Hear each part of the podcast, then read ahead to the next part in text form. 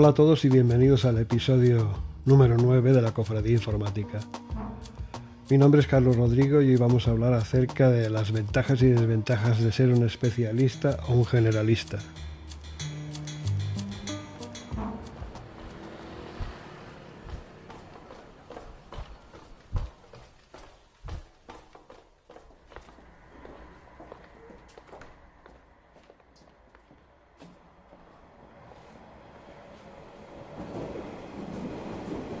Esta es una pregunta muy común que todo desarrollador se hace en algún momento. Y es probable que te la hagas varias veces a lo largo de tu carrera. Sea cual sea tu decisión al respecto, la tienes que tener meridianamente clara antes de empezar a buscar trabajo. Porque dependiendo de la opción elegida, tendrás que apuntar a un tipo de empresa u otra y venderte a ti mismo de formas diferentes. Si trabajas en una empresa pequeña, probablemente las circunstancias te obliguen a ser generalista, debido a que estas pequeñas corporaciones no suelen tener un presupuesto para mantener una extensa plantilla, con gente especializada para cada cosa. Yo mismo me encontré en esa situación varias veces a lo largo de mi carrera, sobre todo al principio. Y debido a mi formación, curiosidad e intereses, todavía me considero un generalista. Aunque últimamente me estoy especializando en el desarrollo web, casi sin quererlo, debido a la alta demanda de las empresas en este tipo de desarrollo.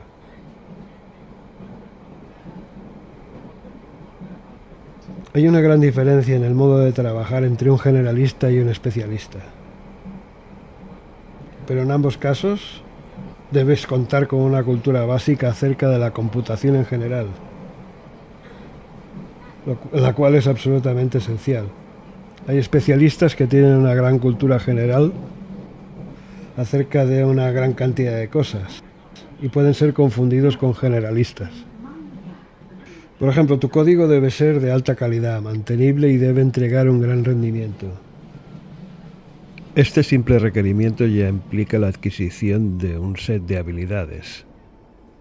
Requiere que conozcas patrones de diseño y distintas tecnologías. Por ejemplo, es el caso de Entity Framework.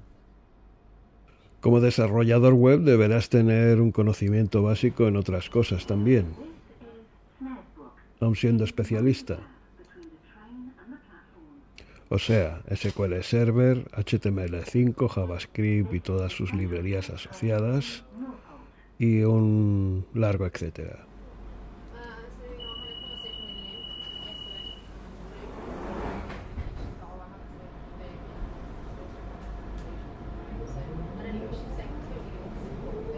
Y esto debe ser así tanto si eres especialista como si no.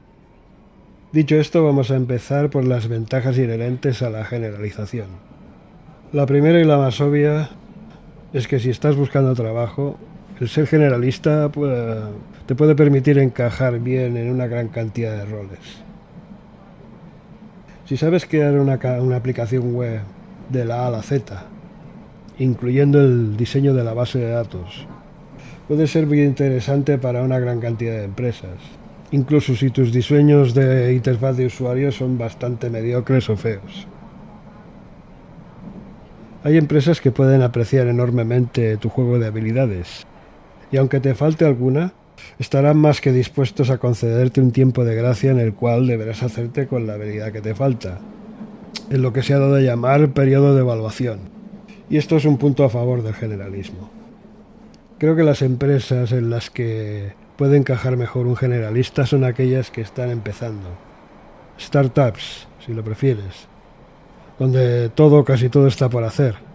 O aquellas que quieren migrar de una tecnología a otra. Por ejemplo, una empresa mediana que tiene una aplicación web en PHP y quiere reescribirla en ASP.NET Core, por ejemplo.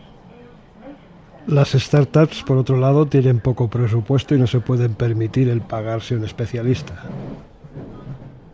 Así, para evaluar tus posibilidades de contratación, investiga un poco acerca de las compañías a las que te diriges. Lee bien las descripciones de sus ofertas de trabajo. para tratar de saber en qué, en qué momento están, cuál es su circunstancia.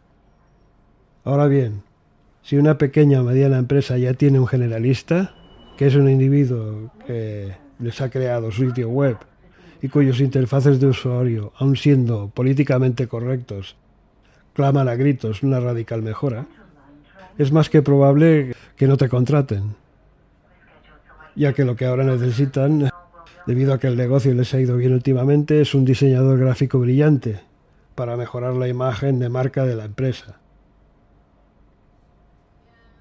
Más adelante puede que se den cuenta de que la base de datos, pese a haber cumplido su misión bastante correctamente hasta ahora, empieza a dar algunos signos de cansancio debido a la gran cantidad de nuevos clientes con los que la firma se ha hecho. Así pues, para ellos el siguiente paso será contratar a un DBA o administrador de base de datos, si lo prefieres en español, para que le eche un vistazo al servidor de base de datos. El set de herramientas de un generalista es muy extenso y enorme, y además esas herramientas evolucionan constantemente. Esto también es un punto en contra del generalismo. Bien, ya que mantener todas tus habilidades listas para el combate te supondrá un esfuerzo considerable, debido a su número. Esto no le va a ocurrir a un DBA, ya que su set de herramientas es más limitado y puede hacer grandes cosas con unas pocas herramientas.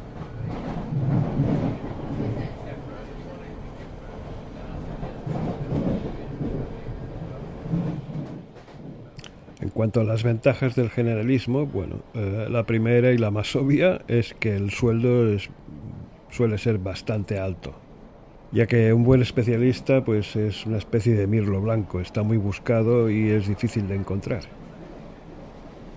El destino habitual de un buen especialista suele ser una gran corporación.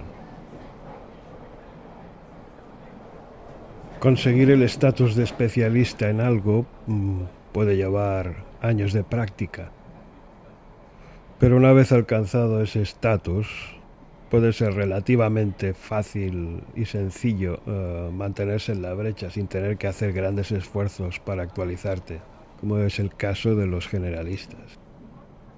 Yo diría también que en el caso de los especialistas la estabilidad y seguridad del puesto de trabajo es mayor que en el caso de los generalistas.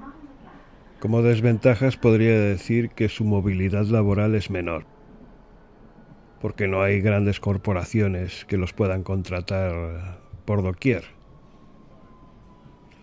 Un generalista, en cambio, eh, creo que tiene un mayor radio geográfico de acción. Puede trabajar en muchos sitios, ¿no? especialmente en empresas pequeñas y medianas, y de estas hay un montón por toda Europa. Y por todo el mundo, claro. Así que si un generalista, además de, ser generalista, encima habla otros idiomas, concretamente el inglés, pues eh, su empleabilidad es muy alta. Y es muy alta en cualquier parte del mundo, especialmente en los países anglosajones. Eso sí, em, su rango salarial será considerablemente menor al de un especialista.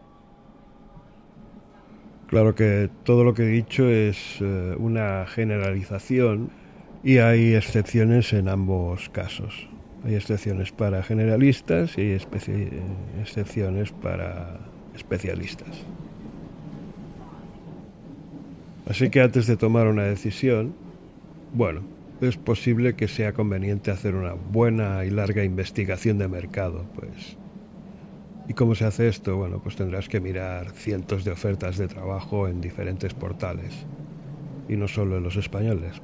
Busca por ahí, a nivel mundial. Ofertas de trabajo en Inglaterra, Alemania, Estados Unidos. Teniendo en cuenta tu grado de movilidad, claro está, y tu flexibilidad. Como ya he dicho en otros capítulos, en informática las cosas cambian frecuentemente y es conveniente realizar este tipo de estudios de mercado de vez en cuando para saber por dónde van los tiros. Por otro lado, hay una asociación directa entre la palabra especialista y la palabra senior.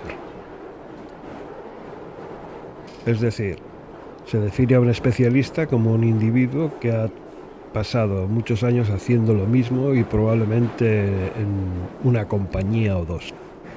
O sea que para poderte vender de una forma creíble como especialista tienes que demostrar que has estado haciendo algo y solo algo durante un tiempo.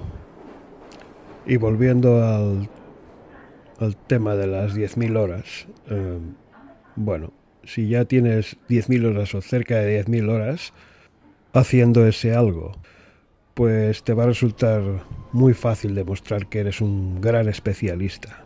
Y por tanto vas a ser súper atractivo para las empresas que estén buscando a un, a un especialista. Asimismo, los términos especialista y junior yo diría que no se llevan muy bien. Son poco incompatibles en mi opinión. Por tanto, hacer unos cuantos cursos acerca de algo no, te va a convertir necesariamente en un especialista. Pero de nuevo, como he dicho antes, en este episodio estoy tratando de hacer una generalización, así que puede haber excepciones. Bien, y esto ha sido todo por hoy. Disfruta de tu café y hasta la próxima.